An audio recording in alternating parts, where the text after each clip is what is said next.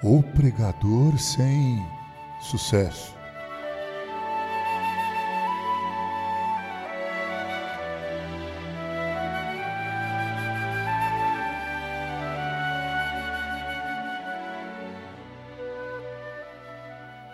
Meus irmãos, eu me dirijo a todos, mas de uma forma mais específica hoje eu quero me dirigir aos meus colegas de ministério, aos pastores.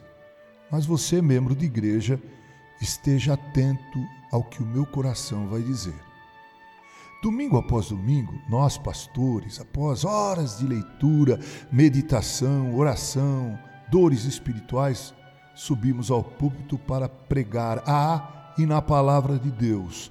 Não poucas vezes descemos do púlpito após aqueles 25 a 45 minutos de exposição bíblica com uma enorme tristeza no coração ao vermos o descaso de muitos com a palavra e o descaso também com o pregador.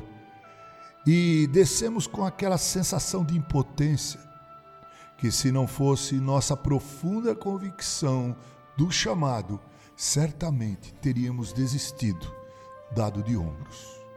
Entretanto, falando de mim particularmente, eu penso em Noé, homem justo, crente, sacerdote do lar, bom marido, pai sogro, um homem muito mais justo do que eu, a quem Deus deu a incumbência de pregar durante 120 anos e sem nenhuma conversão. Encontro ânimo, apesar da ingratidão de alguns, do descaso de outros, da frieza de muitos, da indiferença a respeito de Deus. Indiferença muitas vezes motivada pelo secularismo. Cumpro o meu chamado, preocupado com aquele alerta de Paulo. Assim, disse ele, corro também eu, não sem meta, assim luto não como desferindo golpes no ar, mas esmurro meu corpo e o reduzo à escravidão, para que, tendo pregado a outros, não venha eu mesmo a ser desqualificado. 1 Coríntios capítulo 9, versos 26 e 27. Eu peço a você que ore pelo seu pastor e pregador. Alguém já disse com muita sabedoria: bancos sem oração fazem púlpitos sem poder.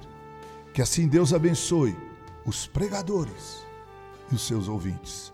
Com carinho, Reverendo Mauro Sergio Aiello.